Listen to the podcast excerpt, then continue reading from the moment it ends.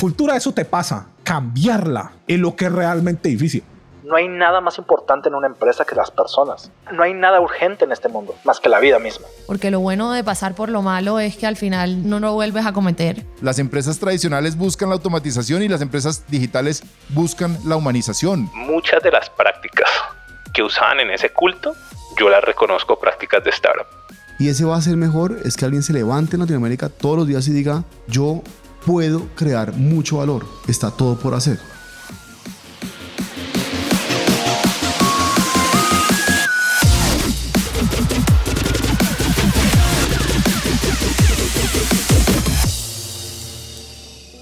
Hola, hola, hola, soy tu host, Robbie J. Fry, y este es otro episodio de una serie especial de The Fry Show con Makers Fellowship. Es una celebración del mundo startup por dos lados. En un lado, tenemos un invitado o invitada que está en el camino. Y por el otro lado, son los makers, una futura generación de líderes y emprendedores. Los makers están creando una comunidad inigualable en LATAM y liderados por el gran, gran Andrés Bilbao. Los makers están reformando el ecosistema de startups desde su juventud. Son conversaciones reales y como siempre sin filtros. Los makers no aceptan la vida tal como es, la abrazan, la cambian, la mejoran y sin duda van a dejar su huella en ella. No doubt they are going to leave a dent in the universe. Esta es tu ventana hacia el futuro en donde podemos navegar los mindsets, filosofías e historias y aprender juntos en esa gran aventura. En las palabras de Larry King, me recuerdo a mí mismo todas las mañanas. Nada de lo que diga este día me enseñará nada. Entonces, si voy a aprender, debo hacerlo escuchando. Y la persona a la que estamos escuchando hoy es Santiago Aparicio. Santi es co-founder y CEO de OnTop. OnTop contrata legalmente a tus trabajadores remotos internacionales y págales fácilmente, tan rápido como sea humanamente posible tu proceso global de contratación, cumplimiento y nómina en cuestión de minutos. ¿Estás listo para llevar a tu empresa a lo más alto? Entonces, get on top, baby. GetOnTop.com. G-E-T-O-N-T-O-P.com. Get on top, baby. Santiago también es ex-Rappi, cofundador de FitPal, YC Alum y una de las personas más agudas que he conocido. Santi es de mis personas favoritas para hablar. Cada vez que tengo el chance de hablar con él es un placer increíble, debido a su habilidad para unir sabiduría. Santi tiene una asombrosa capacidad de autorreflexión que proporciona lecciones e historias exquisitas. Este podcast no es la excepción. Cada minuto Santi propone el camino a nuevas formas de ver lo que ya estaba ahí. Por ejemplo, en este podcast escucharás acerca de apagar fuego con fuego, spam combinado con análisis de servilletas, amistades versus clientes, una nueva filosofía de dinero en la que nunca habrías pensado, una definición de Product Market Fit, lanzamiento de Japón en un día y mucho, mucho más. Pero antes de empezar... Si es la primera vez que escuchas el podcast, bienvenido y muchas gracias. Hay otras cosas espectaculares que puedes encontrar en thefryshow.com, el newsletter, convertirte en miembro de The Fry Show y mucho, mucho más. Y lo más importante, por favor, por favor, comparte el episodio y deja una reseña en Spotify o tu player favorito. Muchas gracias. Con ese dicho, te presento episodio 201, quemando los barcos por un mundo sin fronteras, con el co-founder y CEO de OnTop, la máquina de sabiduría, Santiago Aparicio.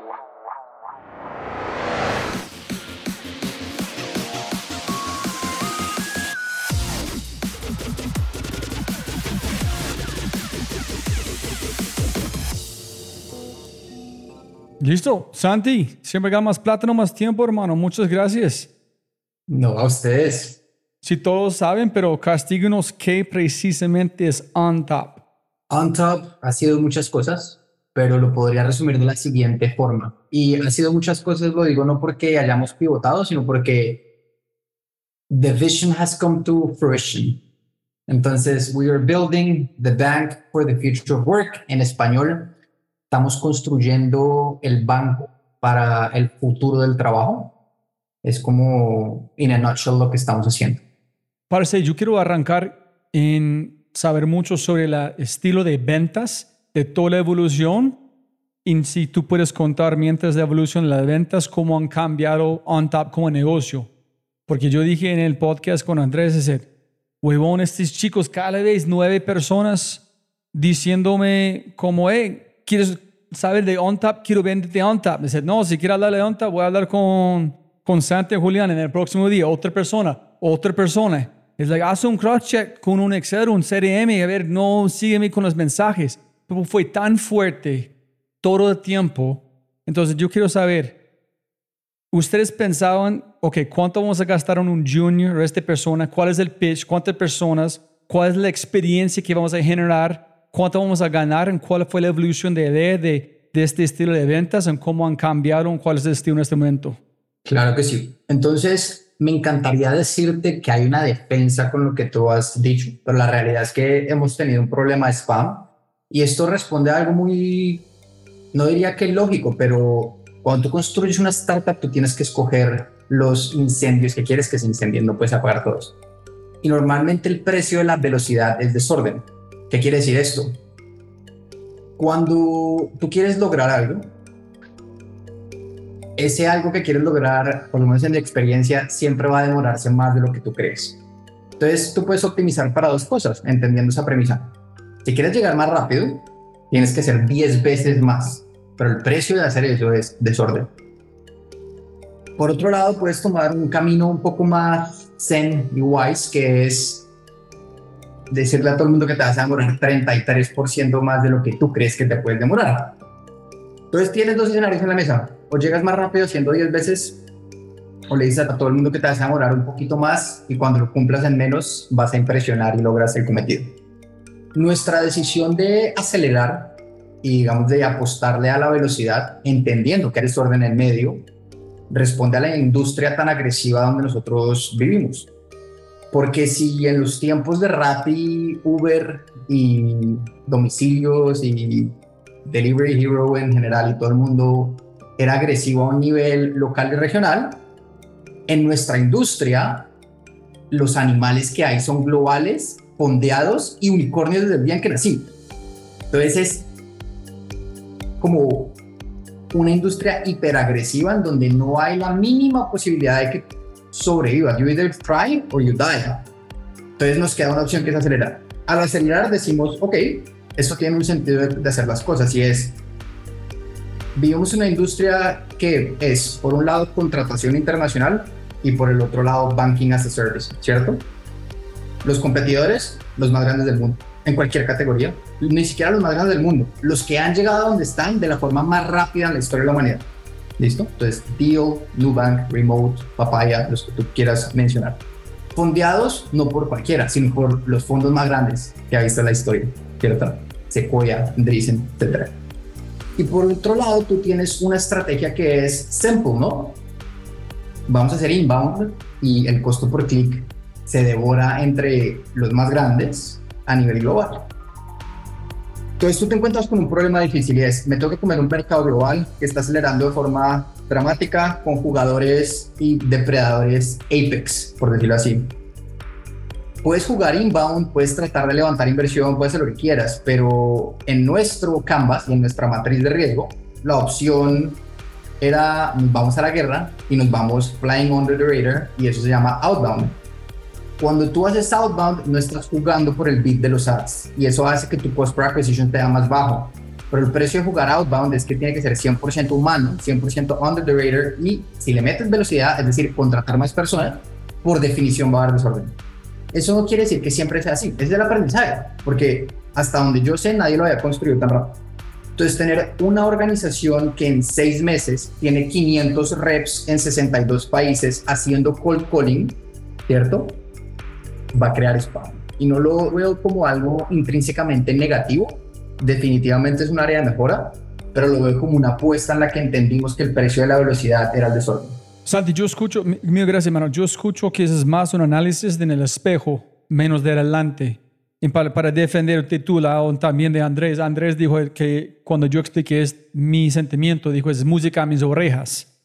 Pero cuando ustedes empezaron a decir under the radar, en qué vamos a hacerlo, ¿cuál fue la discusión? ¿Cuántas personas durante este momento o este tiempo ustedes decidieron, ok, listo? Si es spam, posiblemente vamos a perder 3 de 10 clientes. Si es un cliente gigante, probablemente hay 30 más personas que podemos vender, entonces cerrar esta puerta no van a cerrar todas las puertas. Entonces, ¿cómo ustedes balancearon la parte de decidir si vas a destruir una relación no es importante porque puedes abrir otra puerta por el tamaño de sus clientes? ¿En cuál fue la discusión de este plan de ataque? Buena pregunta.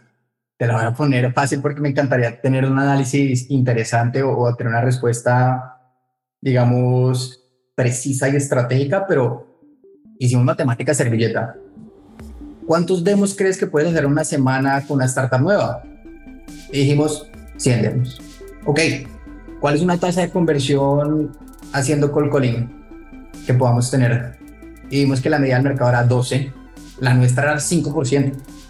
Y yo decía, esto es horrible. Esto es la mitad de la media. O sea, no solamente estás por debajo del average, sino probablemente estás en el percentil abajo. Entonces, ¿qué pasa si, ok, entonces, matemáticamente hablando, tenemos una tasa de conversión del 5% y estamos haciendo 10, eh, 100 demos a la semana, por ende vamos a cerrar 5 deals. Entonces, ahí vienen dos discusiones que tenemos con Andrés. La primera es, nacimos muertos, ¿cierto? Porque pues debajo de la media, no tiene sentido. Pero si nacimos muertos, eso también te libera, porque te dice, ok, ¿por qué no intentar? Entonces, crank it up to 11. ¿Qué pasa hacemos mil demos a la semana? O 18 mil. ¿Tú sabes cuál es el 5% de 18 mil? 900. Empezamos a cerrar 900 deals a la semana. Entonces, algo que nació muerto se convirtió literalmente en la máquina de outbound más grande de Latinoamérica, probablemente también la más spammer. Pero la realidad es que el secreto de OnTop nunca fue adquisición. Nosotros seguimos luchando con adquisición y hoy en día, digamos, tenemos un equipo que a mucho orgullo hace el 50% de su cuota con inbound, ya no tanto outbound, y estamos migrando cada vez más. Eso es una discusión que va más adelante atada a muchas discusiones que tuvimos con Kushki, en donde hay una historia muy bonita que después les cuento de cómo un equipo más chiquito cierra 100 veces más, pero después si quieren entramos a esa pregunta. Pero lo que voy con esto es, muchas veces uno sobreestima, o subestima, mejor dicho, subestima el poder de la acción masiva.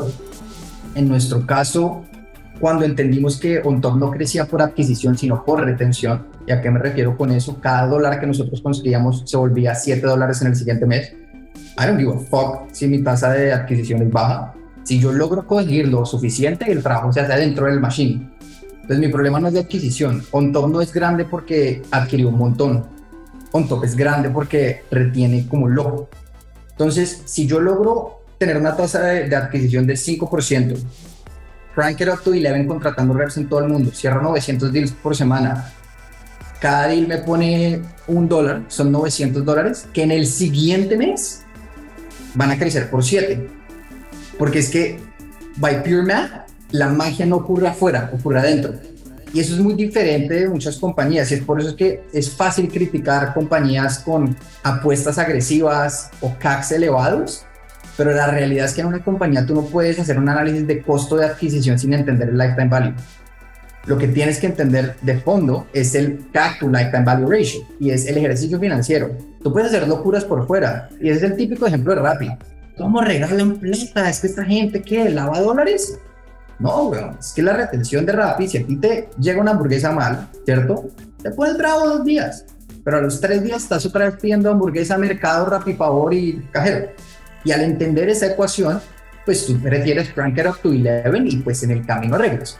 Pero la realidad, muchas veces la gente tiene muchos problemas con aceptar que las startups no son perfectas y es más fácil criticar pero todo el mundo dice el cliché, ¿no? Hay que escoger qué incendios dejar quemar, pero nadie lo hace. Porque cuando dejan quemar incendios y eso se filtra, la gente se caga el susto y no hace nada. Nosotros en serio decidimos dejar quemar incendios a costo de crecimiento. Eso no es gratis, es un precio que vas a tener que pagar. Pero viene también con la etapa de la compañía. Hoy estamos en una etapa diferente, en donde la apuesta es producto y eso podemos hacerlo con mucha tranquilidad gracias a un levantamiento de capital importante que tuvimos en muy corto tiempo, gracias a una apuesta agresiva de outbound, que muchos lo ven como spam, pero que al no entender el net dollar retention por dentro de la compañía puede no hacer sentido.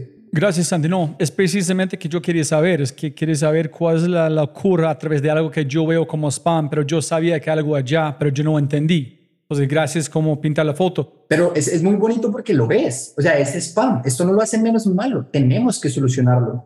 Pero tú tienes recursos limitados. Mira, una cosa muy bonita que hace una frase que a mí me encanta y es el libro que escribí, de hecho, se titula así no por echarme flores por un libro, ni mucho menos, sino porque en, parte el libro lo escribí por mí, por la experiencia que tuve con mi anterior startup. Quería recordarme muchas cosas y entender cuál era la fórmula del qué para crear algo nuevo y saber si éramos capaces de ejecutarla. Y leí algo que me cambió la vida, y es en 1800 habían un montón, o siguen habiendo un montón, siempre han habido un montón de incendios en California, ¿cierto? Justo cuando Estados Unidos se independizó y tal, se volvió una nación, no había muchos recursos, era medio salvaje todo, pero había un, como un sentimiento de frentear a la vida. Y esto era tan impreso en las comunidades americanas de, de esa época que cuando habían incendios que amenazaban aldeas, ellos peleaban los incendios con fuego. Entonces pagaban incendios literalmente con incendios. Y yo decía, esto, ¿cómo es? Espera, explíqueme esta vaina. ¿Cómo así? Es como, como si aquí se te prende tu casa y tú decides echarle gasolina por fuera tú ves esto y dices, ¿alguien va a hacer un incendio para apagar un incendio? ¿O esta gente es bruta? ¿O está haciendo algo ilegal? ¿O es un crimen? ¿O está capturando mi atención para hacer algo que yo no quiero que ellos vean? Cuando en realidad no entiendes qué es la estrategia atrás. La realidad es que el fuego se alimenta de materia seca. Y si tú quemas el camino de la materia seca, el fuego va a llegar hasta un punto donde no va a poder seguir creciendo. Entonces preferían hacer incendios preventivos que a veces se salían de control también y podías cagarla haciendo el incendio, pero si bien es un incendio que no puede controlar para tu pueblo, tú en vez de esperar a que llegue, ¿cierto? Adelantas un par de millas, haces un incendio preventivo adelante, se queme toda la materia orgánica seca que hay y cuando el incendio grande llegue de verdad, no va a poder alimentarse. Y no pasa. Y de ahí viene este concepto de apagar incendios con gasolina. Y es, ok, una startup es un incendio. Y todo el mundo se jacta de decir, tú puedes escoger qué incendio apagar bullshit. Nadie lo hace en realidad porque se cagan del susto cuando esto se filtra a la prensa o cuando de verdad les toca apropiarse de un problema, porque es que la triste realidad es que siguen siendo problemas. Esto no lo hace más bonito. Santiago no sale a decirle al mundo, esto no es spam, esto es emprendimiento. No, esto es spam y hay que solucionarlo. Pero Santiago decidió con el equipo, porque esto no es una decisión de Santiago, el equipo. El equipo decide que el spam es la mejor manera de solucionar el problema una manera que tiene el mundo en este momento, que es la disparidad económica, ¿cierto? Entonces, pues si tú me dices que el precio de una persona en mercados emergentes pueda acceder a moneda fuerte, es spam, I get it. Yo prefiero que en cambio de irte de, tu país en África, en South America o en Southeast Asia, te tengas que ir a Estados Unidos y dejar a tu familia votada para ganar en dólares, puedas ganar en dólares con tu familia desde tu ciudad en tu casa sin irte de tu país. ¿Cuál es el precio de eso? ¡Pam! Por ahora. Mira, conectando los puntos, Santi. Uno es, creo que en el libro de Adam Grant, de Think Again, hablan de un bombero con su equipo subiendo una, una lomita con un incendio que iban a matarlos.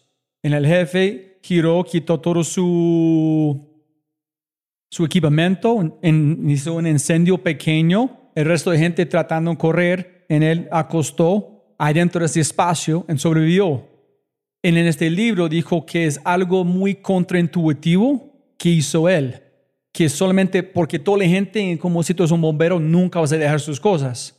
Pero para él pensar distinto es muy complicado. En donde me voy con la pregunta es, cuando ustedes lo hicieron fue de intuición, fue decir, vamos a hacer los cronopios, hacer algo completamente diferente, a ver qué pasan, fue pensando precisamente en retención. Si podemos lograr este cante de plata, yo le doy mucho crédito y en parte le doy la palabra a Robbie un segundo para este que me parece súper importante y es, yo creo que esto es algo que nace mucho en el grupo de Sex Rapis en general, porque yo creo que un founder nace dos veces, ¿cierto?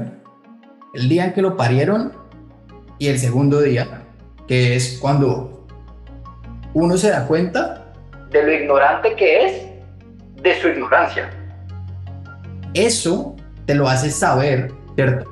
Trabajar en una startup porque te vuelve humble a las patadas. Tú crees que eres bueno, uno cree que es bueno en lo que hace, pero cuando trabajas en algo realmente difícil, te das cuenta de, fuck, el problema que yo tengo es la ignorancia que tengo frente a mi real ignorancia. Es como, no sabes lo que no sabes y eso es lo que no te está dejando avanzar. Cuando esto pasa es cuando te enfrentas a problemas realmente difíciles. Pero es que aquí es donde viene el superpoder. Porque si tú votas a un montón de overconfident brats, ¿cierto? A Rappi, que es mi caso, entonces te juras la última cola del universo porque trabajaste en banca o whatever cosa hiciste y te toca resolver un problema de verdad difícil, pues esto te arrodilla y te muestra que tú no eres bueno. De hecho, ni siquiera estás en la media.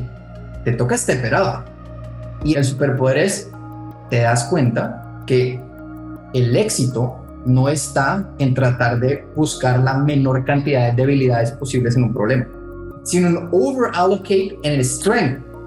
Entonces, si yo digo, mira, estamos cagados, nuestro problema es que no somos ni tan buenos de lo que queremos, ¿cierto? Pero acá hay una línea de luz. En vez de encargarnos de que la compañía sea toda buena en algo, nos vamos a ir all in contra el único strength que tenemos. Para nuestro caso era obvio el 90% de los trabajadores que contratan nuestra plataforma me pedían a gritos ahorrar en dólares. Entonces yo decía, pues la edición es fácil, o sea, ¿me entiendes? Vamos a apostar por una empresa que sea buena en muchas cosas o la mejor en algo. El problema, el banco, que si toca llegar a Marte, que lo que sea, pues yo creo que eso es lo que la hace divertido al final, pero pues ahí también hay un componente muy interesante de ignorance is bliss, ¿no?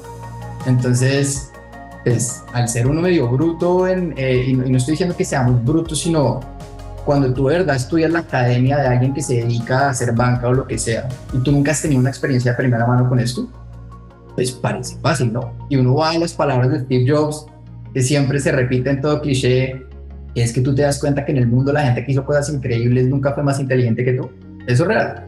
Y esto es un aprendizaje súper grande para cualquier startup yo creo que lo más importante es tu reputación y no me refiero a tu reputación con quién es Santiago. No, tú tienes como marca una reputación con tus usuarios. Ellos saben tu marca cómo se porta. Y si los caga, y lo mismo tus VCs, y lo mismo tus amigos, y lo mismo tu board member, todo es un juego de reputación. Pero tú nunca puedes crear una reputación en lo que dices que vas a hacer. Tú creas una reputación en lo que haces. Entonces, por fuera, ¿cierto? Yo puedo entender, hey, hay spam, me llaman, me demandan, me llama el CEO que era amigo mío y me dice, venga, cara, a ver, arregle esta vaina porque me llaman 17 reps al día, estoy mamado esta vaina, YC nos flaguea, nos van a echar, porque es todo lo que pasa por detrás, ¿no? Es otra historia. y uno dice, ok, pero yo hice lo que dije que iba a hacer y mis usuarios están literalmente en Nigeria y en Laos ahorrando en dólares, viviendo como emperadores, manteniendo su familia. I don't give a fuck. Después los que ganaron a pelear por mí son mis usuarios, no los VCs ni el CEO que yo conozco que es amigo mío, entre comillas. Ese man se va a acordar de mí cuando yo sea unicornio, ¿sí? Porque es que esa es la vaina. Todos queremos ganarle bien a los demás. Pero cuando tú eres un founder, si de verdad estás obsesionado por hacer algo que la gente quiera, tienes que enamorar de tus usuarios. Y ellos son los que tú les tienes que demostrar quién eres. No estoy diciendo y no malinterpreten, toca echar al mundo por la ventana y hacer quedar a todo el mundo, pero hay muchas cosas que tú no vas a tener el tiempo para poder explicar a los demás. Y it's fine. Y te vas a ganar muchos malentendidos y va a ser perfecto, pero desafortunadamente a veces es mejor como saltar y pues quemar el puente, ¿no? Porque pues, ¿qué más hacemos? Burn the boats. Si toca tomarse la isla. La única forma. ¿Cuándo identificaste este chico que está ahorrando en dólares como para su familia, etcétera, etcétera, cuando tú encontraste algo que vale la pena defender? ¿Este fue de día uno o empezó a pasar mientras están construyendo OneTop? Yo creo que empezó cuando yo tenía como seis años, la verdad. Yo me acuerdo que yo iba caminando por la calle con mi papá, mi mamá, alguna vaina. Y yo les decía, uy, pasó un X carro, no sé, un Mercedes convertible o whatever. Y yo decía, yo quiero ese carro. Me decían, pero ¿por qué? ¿Por qué?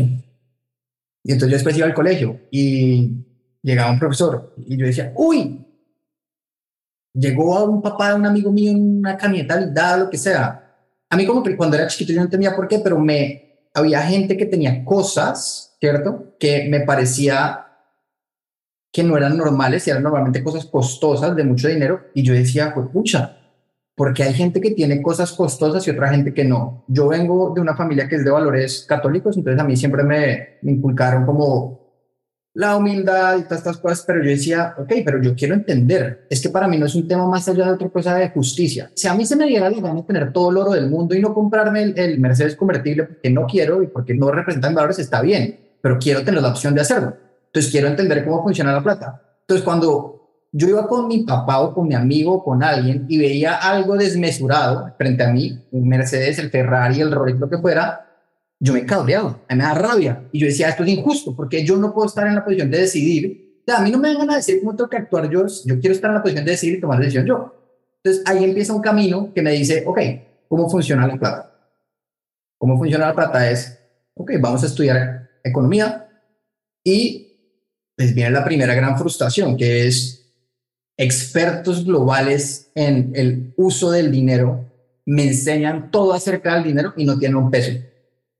Entonces decía, me fui a Londres, a España, todo el bootstrap, que el tiquete, que convencer, que trabajar con Simón inimaginados, que Andrés trabajaba en McKinsey por allá en esa época en Gravity, inventarme un cuento para que me mandaran a España al corte inglés, con no sé qué, y todo esto era la búsqueda de la gente que me dice que sabe de plata no ha hecho un peso, a mí no me vengan a decir esta vaina es tan fácil, ¿cómo se hace?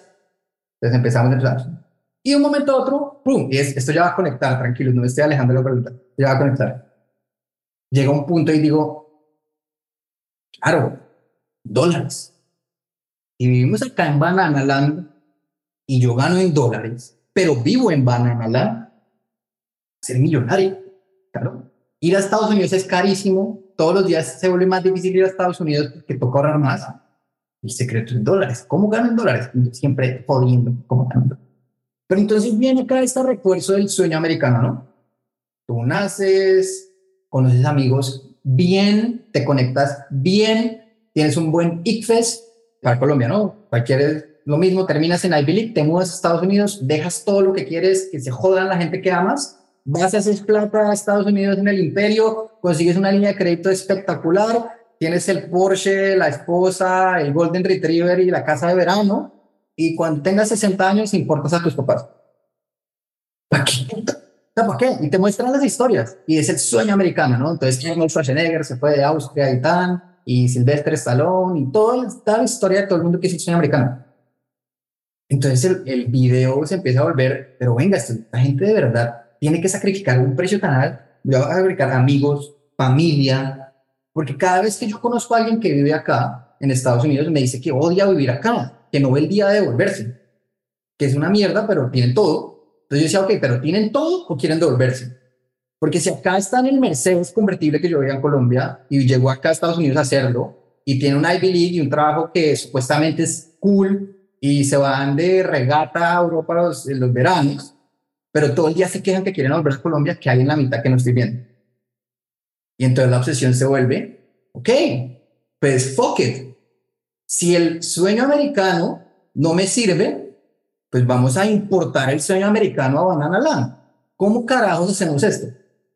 Si no queremos ir al sueño americano, porque nos toca dejar botada a nuestra familia, amigos, perro, gato, todo, pues vamos a hacer el sueño americano venir acá.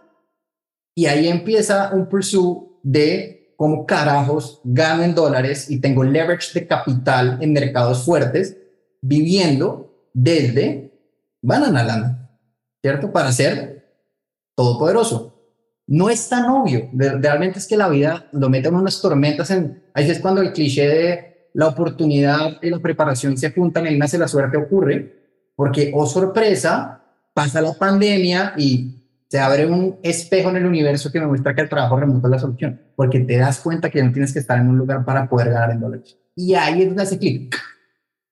Y me acuerdo tanto que cuando nos subimos a una llamada con Andrés, no sabíamos qué íbamos a montar, pero de lo que hablábamos era trabajo remoto, trabajo remoto, trabajo remoto, porque sabíamos que en el fondo del trabajo remoto lo que existe es la descentralización de las finanzas personales. Eso es lo que implica.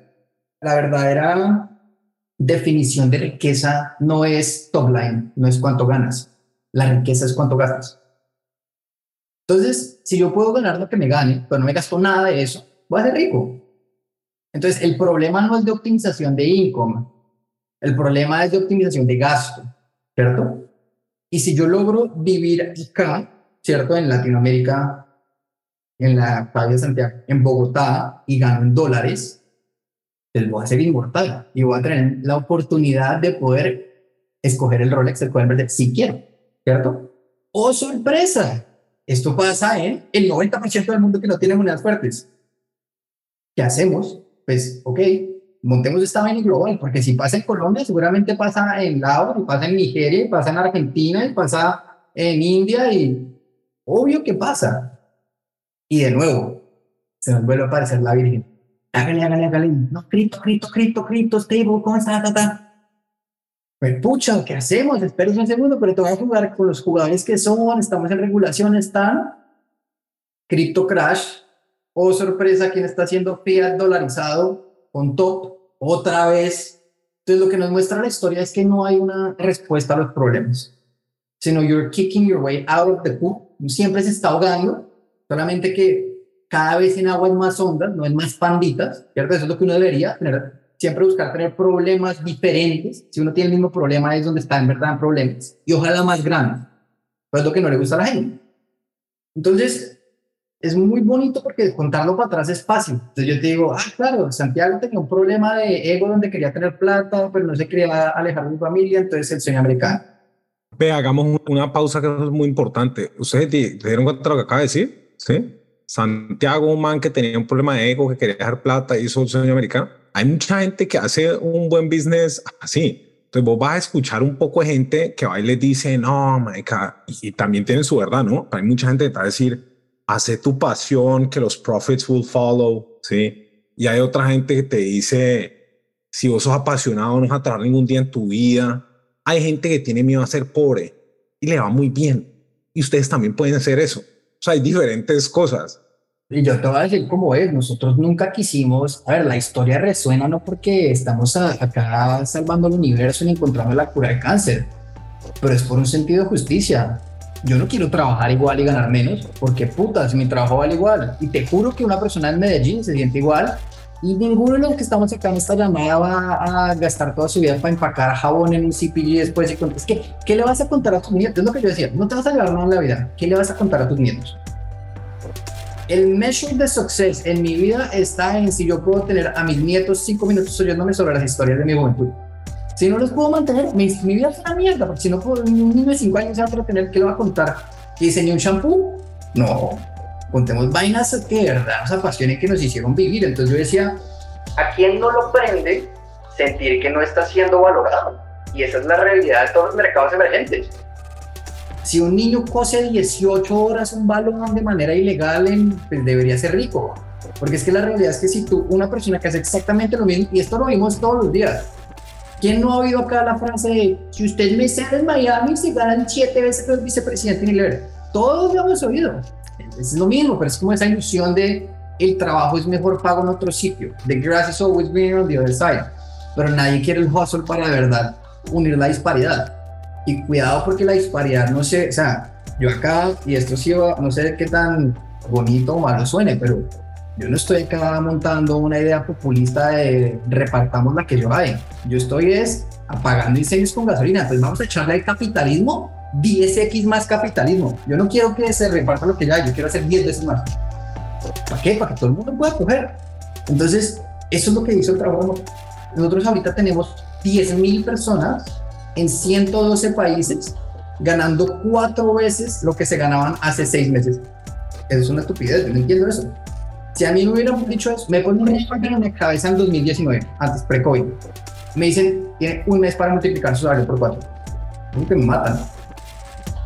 Es que ni siquiera haciendo algo ilícito, yo creo que uno podría hacer un 4X en un mes, porque necesita demasiado calle y knowledge, conexiones y todo. Necesita más. Esta gente, así. Y es porque existe tecnología que se une a situaciones. Pero primero, oye, ¿has leído el libro The Fish That Ate the Whale? Tal cual. Es que esos libros son los que me encantan porque la adversidad es muy bonita porque nadie quiere hacerlo difícil. Y cuando nadie quiere hacerlo difícil, implica que los mejores no están en el campo. Entonces, you got a chance. ¿sí? En COVID, nadie quería hacer nada. Pues, ¿sabes qué? Son grandes noticias porque los Messi del mundo están cagados porque tienen mucho que perder. It's my time. Ahora sí vamos. Eso es, eso es. Un mensaje rápido de quinto y de regreso al programa. Cualquier empresa frente a un cambio, ya sea innovación, transformación digital, experiencia del cliente, agilismo u otro, 85% de las personas dicen no se puede. Eso no se puede. Yo no puedo.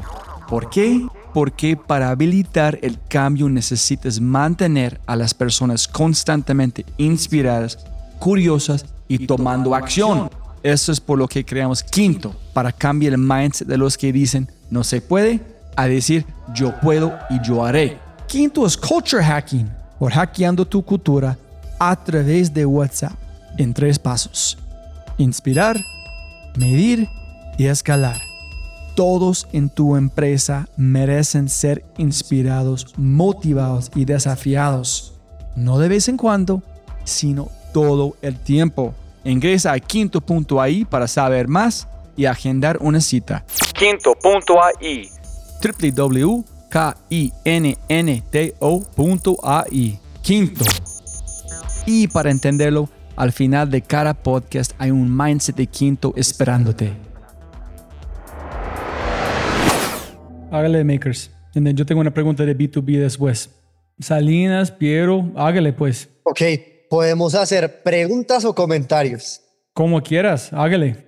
Pues, a ver, ¿qué pasa? ¿No sería como mejor? La pregunta es, si entonces la gente llega a un momento en el que puede comprarlo todo en un país emergente, ¿no estaríamos volviendo un poquito el país emergente al final del ejercicio como un poquito más no banana land? O sea, al final estamos volviendo Estados Unidos, la estamos drenando y la estamos convirtiendo en todo el mundo y la estamos igualando, pero eso nos va a hacer como un poquito más infelices, o sea, nos va a meter allá a todos. O sea, no es mejor como tomar un vuelo de Estados Unidos a Banana Land cuando uno le haga falta de chocolo. Es una buena pregunta y yo creo que no hay respuestas correctas, porque es que pensar en absolutos es como cuestionar por qué Elon Musk está queriendo ir a Marte. Pero yo le garantizo que cuando lleguemos a Marte va a haber un montón de tecnología que antes no había.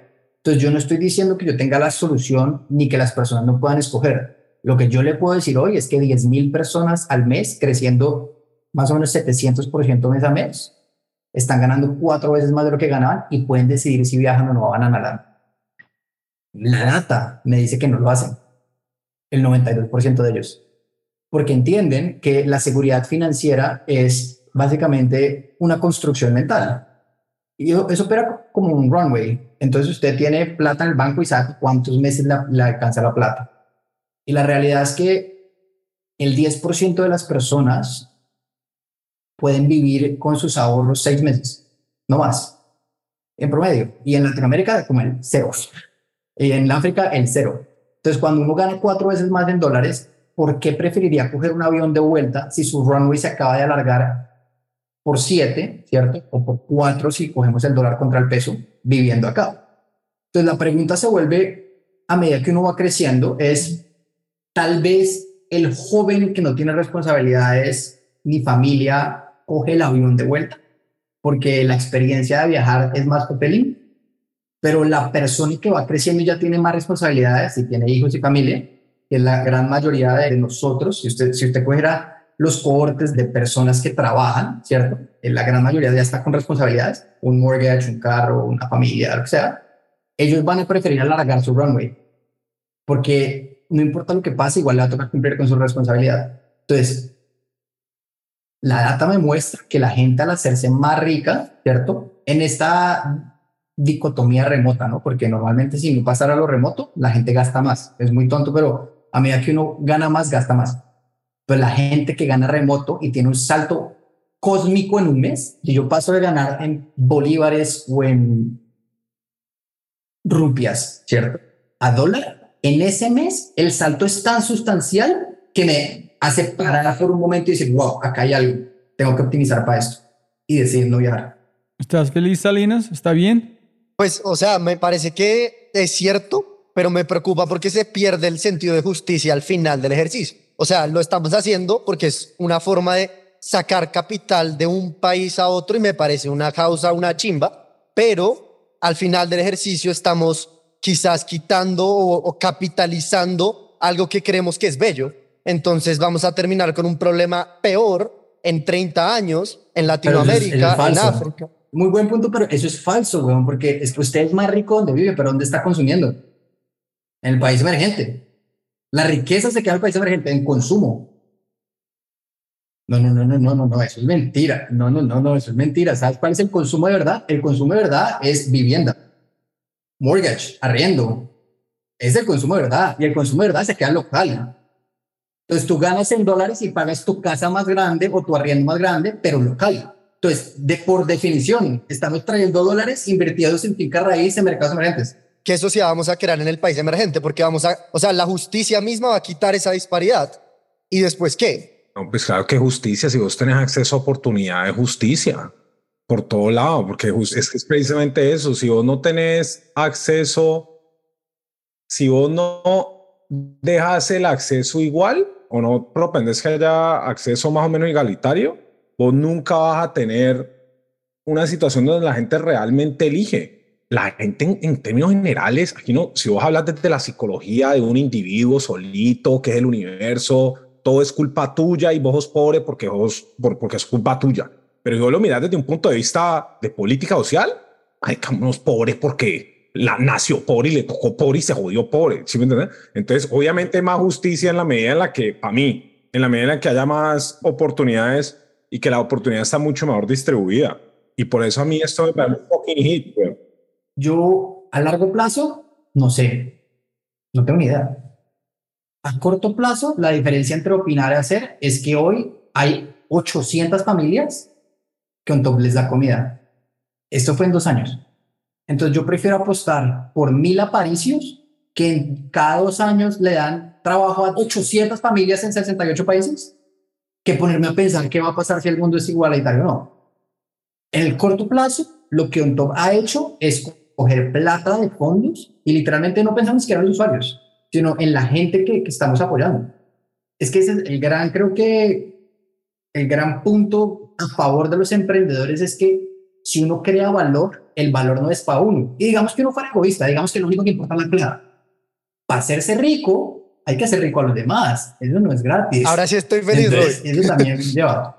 Pero no, no, pero yo tengo la última pregunta de Santi para un maestro en plata. Es que yo ent entiendo es que con, un, con el, la, la, la belleza del mercado es que la torta sigue creciendo. No es que alguien gana, alguien pierde. Esa es la mentira que la gente piensa. Si alguien está ganando, alguien está perdiendo, pero no es. Si alguien está ganando, más gente está ganando de una forma u otra. No es como mi riqueza es quitando riqueza a alguien más. Yo creo que ese es el problema que te piensen. Si yo gano, alguien más pierde, pero no es. La torta del mercado es casi infinito. Mejores negocios, más crecimiento, todos vamos a ganar juntos. No es alguien perdiendo. Estoy totalmente de acuerdo. Y la gran mentira es, la gente cree que montar un negocio en tecnología es hacerse rico porque uno oye el bias de la gente que se hizo rica. Lo que no ve es que la poquita gente que se hizo rica hizo infinitamente más rica a más gente para que eso pudiera pasar. Entonces es una cadena de valor que termina en el emprendedor. Por eso es que el emprendedor al final, y cuando ustedes oigan que hay una acquisition o un M&A, lo último que deberían hacer es felicitar al emprendedor, porque chances are, eso terminó en una acquihire o un, un ride ahí de liquidez donde no se vio un peso o muchas cosas, pero sepan, garantizados, se los pongo en, en sello, el último que ve plata es el entrepreneur. El founder, sí. Listo, listo. Gracias, Andy. Gracias, Salina. Piero, después Nico. Hágale. Cómo puedes mantener una relación a veces como que un poco, o sea, como que rough con el decision maker, con el cliente, pero que dado los economics de tu negocio, mantener feliz al usuario paga como que 10 o 5 veces más, ¿no? Por más que no sea el decision maker, por más que no sea tu cliente, ¿en qué momento y cómo te diste cuenta de, de esta dinámica? Esa pregunta es muy bonita porque tiene una respuesta matemática y se llama cohort analysis. Tú acabas de escribir un análisis de cohortes. Un análisis de cohortes lo que te dice es, en el eje Y tienes los meses de vida de la compañía o las unidades de tiempo, semanas, meses, años de tu compañía, desde el día cero hasta infinito. Y en el eje X tienes el periodo de duración de un cliente. Entonces, en el mes 1 de tu compañía, es el grupo de clientes que entraron. En el mes 2 de tu compañía, es el grupo. El análisis de cohortes lo que te muestra es específicamente eso. Tomaste una decisión y en el siguiente mes terminaste con menos plata de ese grupo de usuarios o menos. Y tú literalmente es, es muy bonito porque tú tienes un mapa de calor. Entonces, ¿qué ocurre? Esto funciona de la siguiente manera y no voy a entrar en complejidades, pero si quieren después les mando un artículo muy sencillo de cómo hacer cohort análisis y cómo entender dónde hay product market fit, que es lo que responde a tu pregunta. Y es, tú empiezas con una bolsa de dinero por cada grupo de usuario y llamemos a eso el 100%, ¿cierto? Tu primer pago, 100%. Si pasa el mes 2 y ese 100% se vuelven 110, quiere decir que no solo retuviste al usuario, sino que compró un poquito más o gastó un poquito más. PMF, matemáticamente hablando, o Product Market Fit, y esto es debatable, pero esto es science, esto lo hablamos con el director de producto de Pinterest. Si tú tienes 12 meses en los que la diagonal de tus cohortes en promedio tenga 110% de retención, eso es PMF. Entonces, tu pregunta es, ¿la decisión que tú tomes se va a reflejar directamente en la capacidad que tengas de capturar dinero y crecerlo o no crecerlo? Si tomaste una decisión y el siguiente mes decreció el dinero, la cagas, algo pasó. Ahora, no todo es tan lindo. Lo difícil es entender y poder asignar cuál fue la decisión que tuvo más peso sobre ese cambio en capital. Pero eso es cohort Y varía mucho de negocio a negocio. Pero es que yo puedo decirles eso porque y no, no es porque nos estemos sacando las de los mejores, sino porque cuando yo hacía cover análisis en mi otra eran horribles. Pero lo que más me ayudó fue hacerlos, porque hay un argumento que últimamente le oigo a muchos founders y es, ¿yo para qué hago esta vaina si me voy a terminar deprimiendo? ¿Para qué hago esta vaina? Es porque no saber lo que no sabes es el pedazo de información más importante que cualquier founder podría tener. Si tus cohortes son una porquería, ¿sabes qué? Now you know where you are at, pero no, después no puedes medir si eso va para abajo, porque es que lo peor no es donde estás, lo peor es si eso sigue para abajo. Entonces, yo creo que es un pedazo de información vital. Ahora, nosotros nos volvimos obsesivos con eso porque de verdad nos costó cinco años de remar una startup que tenía cortes que no eran buenos. Entonces yo siempre vivía y me levantaba y decía, pucha, esto es imposible, ¿para qué lo mido? Pero después cuando tuvimos la oportunidad de que se encontró la interacción entre oportunidad y persistencia, que fue la pandemia, podemos usar eso a nuestro favor. El libro de Ben Horowitz debería tener un asterisco así de grande, para los que no han leído Hard Thing About Hard Things, que dice, dependiendo del mercado. Entonces, asterisco gigante, para bull market, el mercado premia cuánto te demoras de A a B. They don't give a fuck about anything else. De A a B, ¿quién es el que se demora menos? Ese es el betting horse. En bear market, que es el que estamos ahorita, downturn, todo está horrible, no hay liquidez, asqueroso. ¿Cuánto te gastas de A a B? Es el ganador, es el betting horse. Entonces, sí, obvio, ver el crecimiento ayuda, pero hay que entender cuál es el incentivo del mercado. Acá los grandes ganadores van a ser los que eran perdedores en un bull market. Los que todo el mundo les decía, usted no está gastando suficiente, usted no ha levantado suficiente plata, usted qué hace con 70 meses de runway porque el juego del 2022 no es crecer, es sobrevivir. El que sobrevive se queda con el mercado. Eso es muy curioso y muy poca gente lo entiende, porque es, ok, yo para qué cara, o sea, puede que ahorita me digan, no crezca, no crezca, no crezca, o lo que sea, ¿cierto?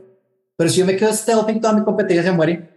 ¿Qué van a decir los VCs? Ah, no, venga, metamos en plata a la competencia que está muerta, porque usted no quiso crecer en bear market. No, eso se presta para muchas cosas, pero depende mucho del mercado y categóricamente de lo del negocio.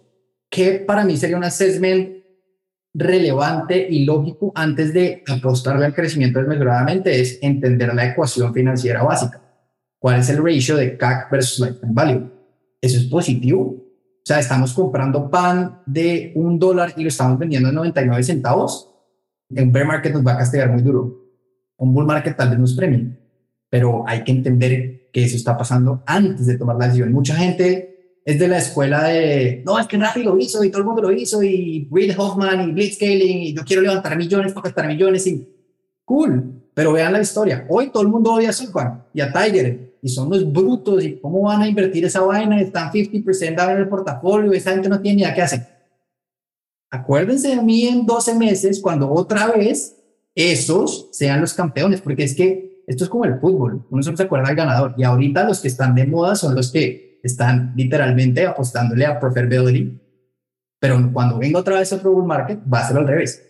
Entonces ese asterisco es súper importante. Mucha gente le gusta de hablar de balance, que para mí es una mierda. La balance en uno, uno específicamente con el emprendedor no existe. La balance existe con tu esposa, con tu familia, que ayudan a apalancarte emocionalmente porque tú estás tan extremo que la única forma de hacerlo es con otra gente que puedan ayudarte a salir de este hueco. Yo creo que cualquier persona que está solo van a morir a través del dolor, pero no sé si cree que estoy equivocado, Santi, o si me entiendes dónde voy, como tu familia, tus amigos, cómo estás construyendo tu este, parte nuclear para apoyarte con el dolor. Yo creo que el equilibrio es como el cereal es un marketing line que algún huevón se inventó para que uno desayunara. Es todo lo que es. Eso, no existía. O sea, ¿qué puta? yo le pregunté a mi abuelo el equilibrio y me dice, cállese, va a trabajar. O sea, eso no, existe.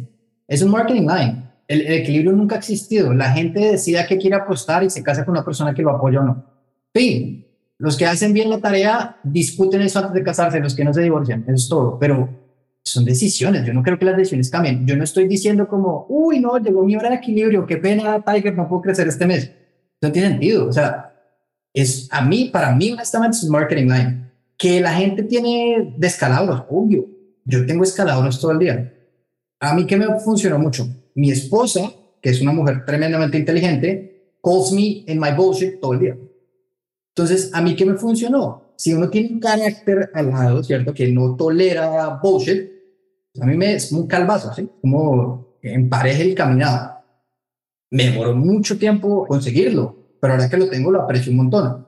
¿Que cuesta trabajo? Claro que cuesta trabajo. Eso no es como venga y nos... Y esa es la varita mágica de ven amor, dime qué estoy haciendo mal, sino que viene con pelea y reconciliación y tal la vaina, pero uno va aprendiendo. Entonces, mi opinión frente al equilibrio es, es un marketing line y el que como el cereal. El que es dueño de Kellogg's probablemente está vendiendo un montón de PDFs, no sé quién sea, tal vez algún gurú por allá en, Estados Unidos, pero yo creo que lo que uno tiene es Thrive y, y de nuevo volviendo a uno de los mejores libros que me he leído es Grit, es todo en la vida, es Grit. Y el grit no tiene equilibrio, el grit es un camino ascendente con un montón de tropezones en donde uno decide no rendirse porque uno viene con nada y se va con nada, entonces el poder es no apostar. Santiago, te quería preguntar acerca de tu startup anterior y cuando me mencionaste que tenías unos malos cohorts, ¿por qué dices que son malos? Nosotros teníamos un producto en donde las empresas compraban una membresía ilimitada para sus empleados y la pagaban mensualmente, pero en esa época teníamos muchos problemas con que los usuarios la usaran. El motivo de esto es muy simple y es lo que no nos cuesta, lo hacemos fiesta. Entonces, si a mí como empleado mi empresa me regala un beneficio, yo probablemente no lo use.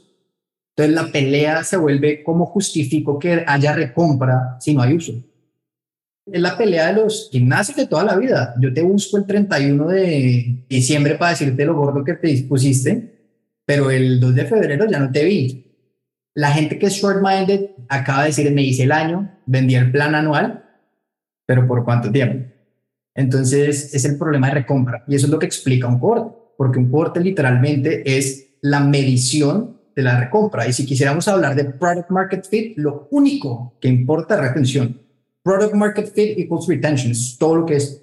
Entonces, el problema con Fitpal era ese. Yo convenzo a empresas gigantes que le regalen un beneficio a sus empleados que sus empleados no quieren usar porque no les cuesta. Ahora, eso no quiere decir que el modelo sea fallido. Fitpal existe hoy en día, eh, tiene un equipo gerencial muy bueno, y Gympass es un unicornio en la categoría. Y ClassPass fue adquirido por billones de dólares por Mindbody. Entonces, it's proven to be. De pronto éramos muy brutos en ese entonces. Y esa es la idea, porque growth mindset, el día en que uno no lo sea, yo creo que pierde el año. Eso, gracias por la pregunta. Santi. Te quería preguntar, ya conocemos on top el éxito que han tenido. ¿Usted cómo se siente como founder? ¿Siente que ya logró todo? ¿Qué siente que le falta? Y si ya se puede comprar el Mercedes convertible o, o ya se lo compró. Mi esposa no me dejó tenerlo, lo tuve un ratico, porque no cabía más gente que dos en el Mercedes convertible. y no es tan chévere cuando lo tienen, ¿verdad? Pero eso no es, digamos, la lección. Para mí la lección fue la siguiente, y es, hay un twist que Tim Ferriss da muy bonito en su podcast, y es, ustedes han oído obviamente la frase de Robbie del letrero. Si tuvieras un letrero, ¿qué pondrías? A mí me gusta mucho un twist que oí una vez en, en Tim Ferriss que decía, si pudieras devolverte en el tiempo y pusieras un letrero para que tú de 10 años o de 12 años lo vieras, ¿qué pondrías? Entonces es como me devuelvo el tiempo y Santiago de 10 años que está cabreado porque no entiende cómo funciona la plata, de un letrero que verían. Y esa es la gran lección. Y para mí, porque esto es súper subjetivo, esto no es advice para nadie. Para mí es start a company. Punto. Porque el mayor dividendo que la plata paga es comprar el tiempo. Y yo como founder hoy en día soy exitoso porque controlo mi tiempo. No porque soy rico, ni porque lo vaya a hacer, ni porque esto vaya a ser IPO o no, sino que mi tiempo es mío. Entonces, eso para mí se expresa en literalmente éxito. El mayor dividendo, no importa qué tan rico sea yo, es el control que tengo en mi tiempo porque es el bien por definición más escaso. Entonces, ese letrero, Start a Company. ¿Cuánto se va a durar? Mil años. De pronto nunca la logra, pero en el ride probablemente va a tener un gran chance de hacer eh, ese canje de, de quien controla su tiempo. Más allá de eso, yo creo que es un tema de, de prueba de error. Fui muy afortunado de haber conocido a Andrés cuando estaban trabajando con, con Simón y con Sebas en Gravity, porque yo vi una fábrica de errores. Entonces yo veía en esa época, imaginamos, lanzaba un montón como de iniciativas y se quebraban y se quebraban y se quebraban. Y entonces que la plataforma de top models para alocar en grandes CPGs, que nos da otra vaina, que no sé qué. Entonces, para mí fue muy claro que el crear una compañía, y en ese momento yo no estaba pensando grande, chiquita, solucionar un problema, porque eso ya después uno lo va entendiendo cuando ya tiene el primer pasito. Es como, pues pucha, esto es un juego de números. Al parecer, la data muestra que el número mágico es 7. Entonces la pregunta no es, todo el mundo dice, ¿quién quiere ser millonario antes de los 30? Yo digo, quiebren 7 negocios antes de los 30, porque ahí van a ser de su tiempo, estadísticamente hablando. El séptimo es el, el, que pega. En mi caso fue el quinto. En el caso de otras personas más. En el caso del man de McDonald's, no sé, el 713, pero es, who gives a fuck? Igual es un chance. Y para esto, creo que hay una frase, de nuevo, mega cliché, y perdónenme por todos los clichés, eh, pero es el peor riesgo, no tomar ningún riesgo, porque si al final nos vamos a morir. Entonces, ¿para qué? Mateo, prende tu cámara en su micrófono, hermano. Roy, muchas gracias. Santiago, un placer, es un placer. Nada, mi pregunta va muy enfocada como a la experiencia que tuvieron ustedes en Rappi, que yo ahorita estoy pronto con mi startup a abrir Bogotá, yo estoy en Manizales, pues una ciudad mediana. Como para darles un poquito de contexto, nosotros en Placis lo que hacemos es que cambiamos la economía de los universitarios, tenemos alianzas estratégicas con diferentes comercios, restaurantes, cines, bares, discotecas, todo lo que se puedan imaginar que necesita un estudiante. Entonces quiero entender es una ciudad tan grande, ¿cómo puedo enfocar ese lanzamiento? Yo tengo una historia muy bonita que creo que Andrés se va a acordar y es, pero un día yo me senté con Andrés y me dijo, bueno, pero tienen que ser más agresivos. Yo le dije, bueno, abramos Japón. Y al otro día abrimos Japón. Y Andrés me decía, pero ¿cómo vas a abrir un Japón, weón? ¿Cómo así que en 24 horas abrimos Japón? Entonces yo le dije, abrir Japón, literal, yo cogí a la persona de growth que teníamos en ese momento y le dije, doble clic en Google Earth, doble clic en la cuadra de Masayoshi Son donde vive, doble clic en la valla que vamos a comprar y necesito que empiece a mirar los dólares que ruedan. Y el momento en que ruede más de cero dólares, Japón está abierto. Y necesito que empezamos a atender el caspámetro. En el tercer día de operación de Japón, Japón había vendido 350 dólares. Habíamos abierto a Japón. Entonces, la respuesta de cómo abrir Manizales, Buenos Aires, Nigeria es literalmente doble clic en Google Earth, haga un polígono en las cuadras que quieran hacer y venda un dólar. Es el problema uno, transaccionalidad, ¿cierto? Porque es que todo el mundo empieza con unas payasadas. que es, Vamos a hacer una encuesta que le mandé a mi prima a ver si compraría si lanzo. Todo el mundo va a decir que sí, pero nadie pasa la tarjeta de crédito cuando mandan el link de pago. Entonces la prueba es transaccionalidad. El primer problema es transaccionalidad, después es crecimiento. Pero lo primero es cómo transo el primer dólar. Y a partir de ese dólar, ese dólar mañana, cómo se vuelve literalmente en dos dólares. Listo, Aleja. Gracias, Mateo. Hola Robbie, hola Santi. Te quería preguntar, es muy parecida a la pregunta que te preguntó Nico sobre los incendios, pero más personal. O sea, ¿cómo duerme cuando hay tantos incendios, cuando hay tanto caos, cuando digamos te pasa esto con Fitball? ¿Cómo haces para decir, listo, eso está ahí, pero ya dejémoslo a un lado, digamos? ¿Cómo duermo? Con un perro que no me deja dormir porque nunca lo entrenaba con mi esposa, pero duermo muy bien porque a mi esposa se le ocurrió una gran idea y fue un día estábamos en Miami y había un concurso de un colchón que se llama Eight Sleep que se enfría solo. Y yo le dije como, ¿por qué no escribes a ver si no lo ganamos? Y literal jodió y le mandó un mensaje a el CFO, todo, outbound puro, spam, estilo on top. Y el colchón aterrizó. Esa es la parte como biológica de cómo duermo. Entonces duermo en un lugar muy frío que me ayuda a recuperarme más porque aprendí que el deep sleep depende de la temperatura y para abajo, no para arriba. Si uno duerme caliente, no duerme bien. Y desafortunadamente con un animal que nunca pude entrenar por ignoro. Entonces, mentalmente, ¿cómo duermo? Trato de desconectarme siempre en momentos del día súper random. Entonces, a mí no me gusta tener como, yo opero en sprints, como bloques de productividad, pero esos bloques normalmente están alocados randomly. Lo que yo sé es que cuando me siento, ahí viene un sprint de tres horas. ¿Por qué? Porque a mí me gusta encontrar en mi día momentos en los que mentalmente debería estar trabajando, pero no lo estoy. Entonces, por ejemplo, yo voy al gimnasio a veces a mediodía. Yo voy a veces a hacer un almuerzo largo. Entonces, yo respeto que siempre haya tres bloques de tres horas en mi día, sin importar cuándo sea, pero me gusta que no estén fijos, porque eso me da la libertad de escoger qué voy a hacer el siguiente día. Y eso nos permite mucho tomar decisiones de viajes, de... Porque es otra cosa, yo no tomo vacaciones. Esto creo que es un poquito... A mí me gusta aprovechar lo que hago para ir a donde quiero ir. ¿Entonces, ¿Tiene sentido? Yo creé la empresa de mis sueños con mi fundador porque queríamos operar de donde queríamos visitar, pero yo no quiero operar no haciendo nada. Yo quiero visitar donde vamos siendo productivo. Entonces encontramos razones para visitar los lugares. Si a mí algún día me encuentran en Tokio es probablemente porque algo vamos a hacer allá, pero trato de dormir habiendo cumplido esas tres cosas porque me da paz mental. Si yo logro hacer los tres bloques con frío y tranquilo, es, está bien para mí. Gracias, Aleja. Me gusta escuchar la forma que tú piensas. Suena mucho como en First Principles. Suena un poquito, escucho un pedacito de Naval allá, un pedacito de otras personas. ¿Dónde, quién admiras, quién lees? ¿Cómo crees que tú piensas la forma que tú piensas? ¿Quién han tenido la mejor influencia en libros, filósofos, etcétera? Yo creo que la, los libros no sigo a nadie específico, sino cuido mucho a quien le pido una recomendación de un libro.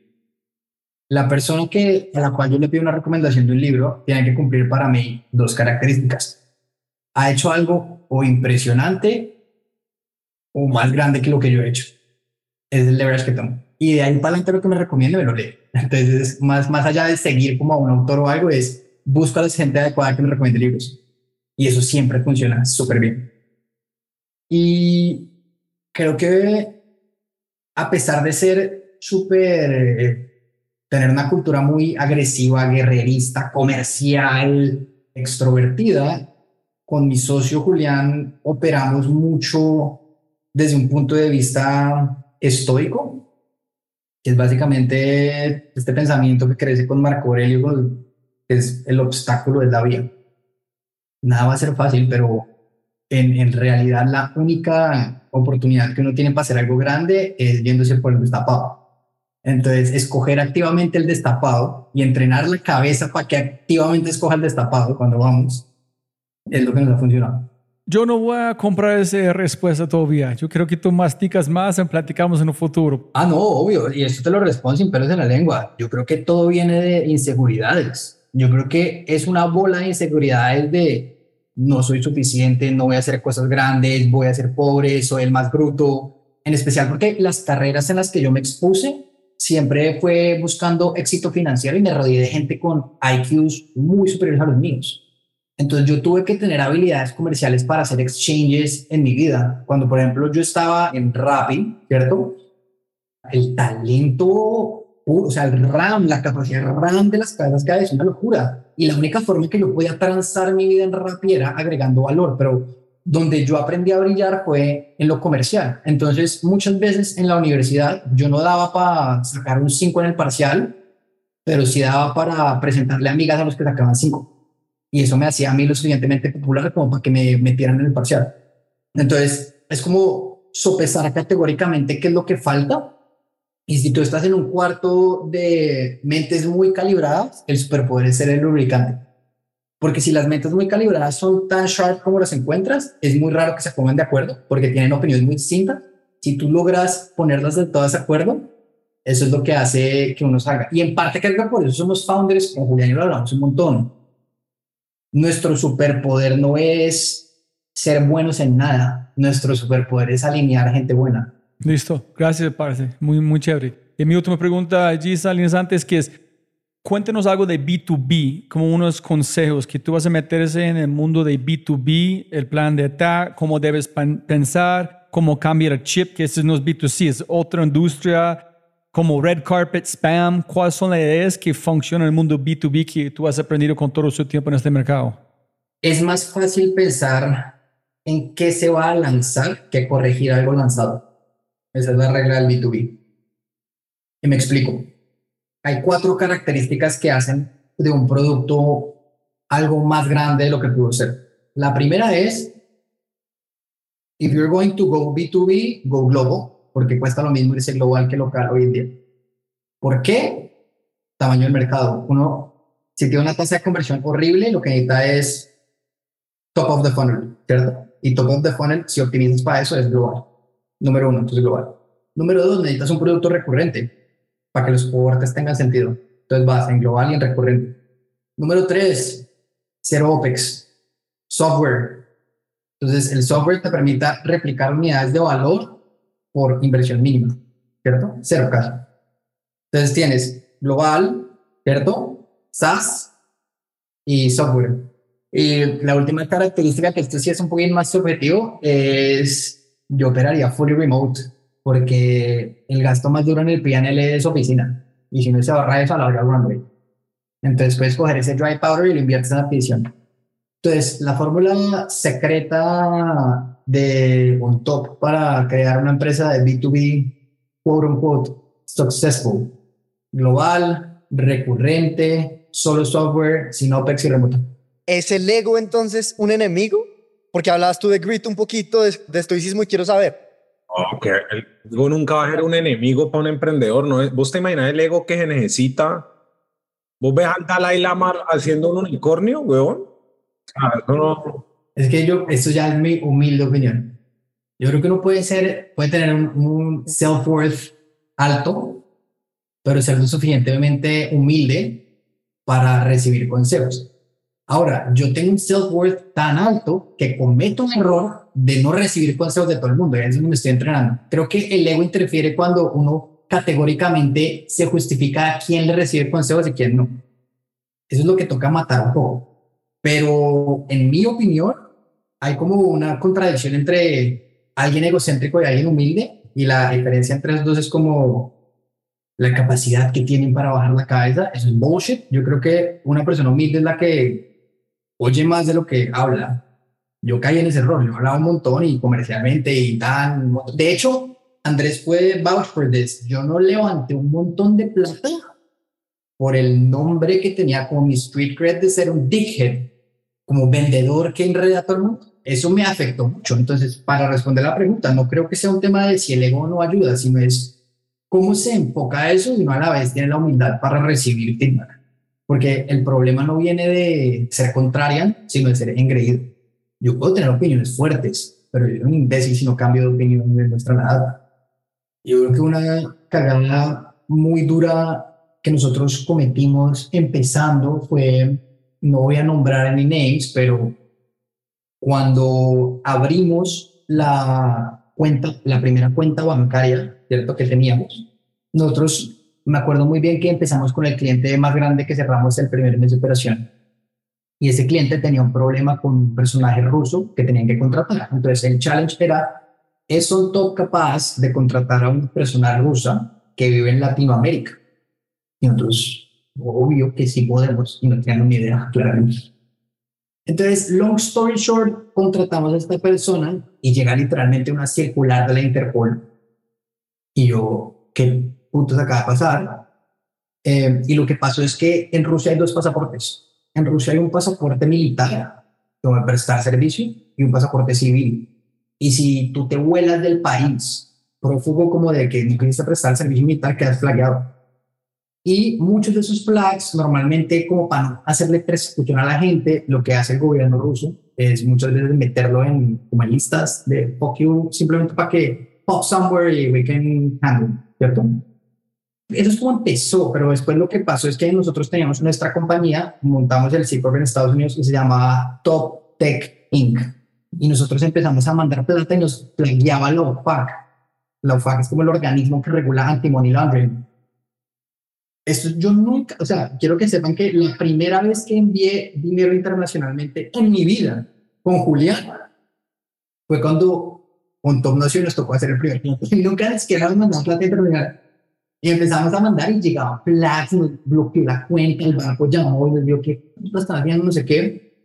Y resulta que teníamos un homónimo, una empresa en Istambul que lavaba dólares para ISI, se llamaba Top Technologies y pensaron que lo homónimo, como ya habíamos tenido el precedente del personaje ruso, eso es como la UFAC funciona con operarios todos los operarios tienen flags y puede dejar un flag prendido un ser humano, no es como que el software y entonces ya eso te sube a otra lista como de póngale más pins. Entonces va una con el ruso, va dos con esta vaina de lavar dólares, ya sea, va para casa. Esa segunda flagueada obviamente fue una calle del susto, o sea, esta casa acabó tres veces, pero la cagada fue no revisar literalmente las listas, que uno ya después cuando trabaja fintech lo hace, para entender que no se puede poner igual que una organización que por casualidad fondea a ISIS internacionalmente, pues es como maluco ponerle a la empresa de uno el mismo nombre. Pero es como una cagada que, que fue como naiveness, pero que en fintech puede salir muy cara porque en, en cualquier otra industria la, el cuento es, ah, no, esto hay una multa. En fintech es cárcel. Entonces, es delicado. Listo, Santi. La última, última pregunta para cerrar. Es un poquito más personal. ¿Cómo lo ves en el espejo como su evolución como un ser humano desde Rappi, Fit Palayanta? En este momento, viendo como el espejo, ¿cómo, ¿cómo te sientes? ¿Cómo has cambiado como un ser humano? Creo que soy más fuerte porque soy más vulnerable públicamente. Oh, shit. ¿En serio? Creo que sí.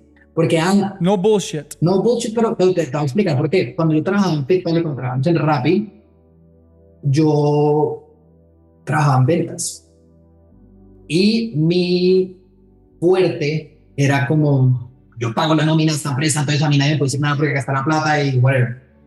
Entonces yo can be a dickhead y justify. Y como soy quantifiable, pues eso es un edge de dos filos. Si te va mal te echan, pero si te va bien no te toca. Y ese como strong persona te vuelve un dick. ¿Cierto? Porque se ata a tu identidad la transaccionalidad. Atropellas a la gente porque tú eres capaz de crear más transaccionalidad que los demás a tu alrededor. Y como el currency de la sociedad es dinero, pues eso te hace una mejor persona que los demás en tu casa. Al final lo que te das cuenta es que eso te cierra todas las puertas, porque a pesar que te pongan en una posición buena como un individuo, nadie quiere hacer equipo contigo. Y happens to be que para hacer cosas grandes se necesitan equipos. Entonces nos tocó entrar en un proceso, pues para tener un equipo de gente increíble, me tocaba ser supremamente vulnerable y decir, oiga, pues, desafortunadamente yo cometo estos y estos errores, yo soy acá el niño chiquito y los contratamos a ustedes para que nos digan qué hacer a nosotros y por eso es que en un top hay una, y puedes hablar con cualquier líder de un top hay una dinámica en la que los líderes, que es este panel ejecutivo de CISUS, nos regañan a Julián y a mí constantemente por ese indicio de lo que nosotros llamamos el founder bias. El founder bias es, es le pusimos un nombre para que la gente pueda referirse a eso y trigger ese cambio en la conversación, porque es muy difícil retar a un founder, ¿no? En especial por lo que mencionó Andrés, que uno es como muy full of, of yourself, que puedes estar sesgado por, por dónde quieres ir, etc. Pero cuando alguien, es como el safe word, como hay founder bias, es como I'm calling you your bullshit, de una manera que tú me enseñaste a hacerlo.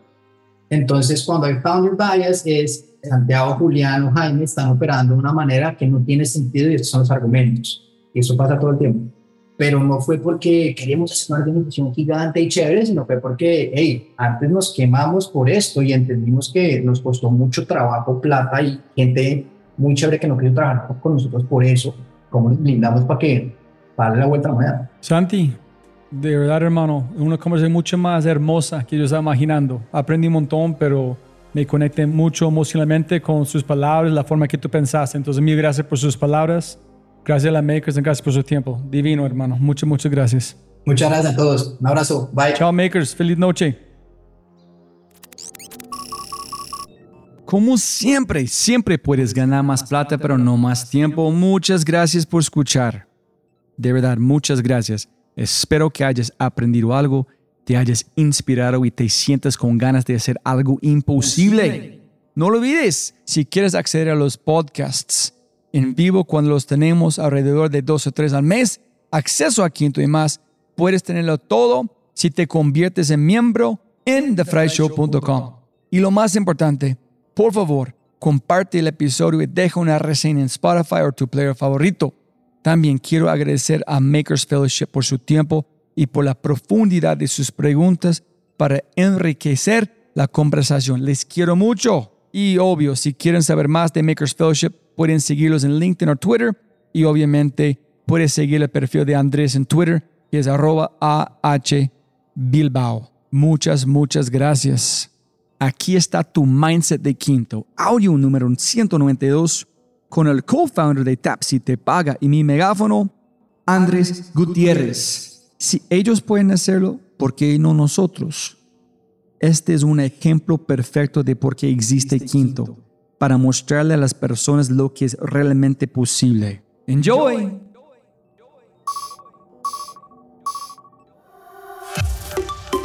Si con Tapsi lo pudimos escalar a ser el app más descargado del país por tres años consecutivos, ¿por qué no podemos hacer esto para ser el app más descargado del continente?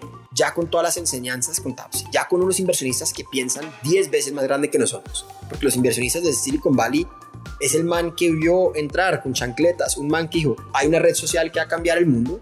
Me dieron ambicioso, pero hágale. Otro man que dijo, "Mm, puedo descubrir las fórmulas para resolver problema de baterías y lo hicieron. Y hay tantas personas más locas que uno que entraron a, a esa oficina de Silicon Valley y que le dijeron, hágale, usted puede transformar el mundo y que ese man lo hizo, que ahora nosotros decimos, ¿por qué no? ¿Por qué no yo?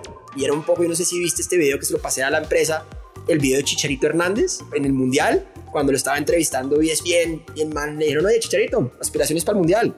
Me dijo, es ganarlo. Y el presentador dijo, Chicharito, hermano, en serio, te vas a enfrentar a Alemania. Alemania es el mejor equipo del mundo, nosotros somos México. Hermano, no vas a ser el primero del grupo, no vas a ganar a Alemania no vamos a ganar el mundial. ¿Por qué no? ¿Por qué no podemos ser el Leicester de acá? ¿Por qué no podemos ser el Grecia de la Euro? ¿Por qué no? Y creo que ese mindset de por qué no se lo pasé a toda la empresa y tuvimos una charla de por qué no y por qué no podemos ser nosotros. ¿Por qué no pueden estar hablando en cinco años de Te Paga como esa empresa que llegó a 250 millones y que fuimos el primer unicornio colombiano o el primer esto? Pucha, si Rappi nos está mostrando que sí se puede escalar si los de domicilio nos están mostrando que también pueden ser innovadores en una categoría, si tenemos casos de éxito y mentores, que ahora sí tenemos mentores, si tenemos la cercanía por lo menos a Silicon Valley, sí podemos ser nosotros y Colombia sí puede tener la empresa más valiosa de tech, que no va a ser hoy, no, que no va a ser mañana, no. Pero si a hoy, como te decía, Uber era la empresa más valiosa, hoy la empresa más valiosa es una empresa en China. ¿Qué sabes qué hace? Una billetera móvil. Esa es la empresa más valiosa del mundo privada, que se llama Ant Financial, que es el dueño de la app Alipay. ¿Qué es lo que está haciendo Te Paga? El Alipay de la TAP. Si disfrutaste este audio, mira lo que las empresas están haciendo para inspirar, medir y crecer los aspectos más importantes de su cultura. Mindsets extraordinarios de personas extraordinarias en las manos y oídos de miles. Solo toma un minuto para cambiar tu vida. Quinto.ai www.kinnto.ai Quinto, siempre puedes ganar más plata, pero no más tiempo. Chau, chau, chau, chau.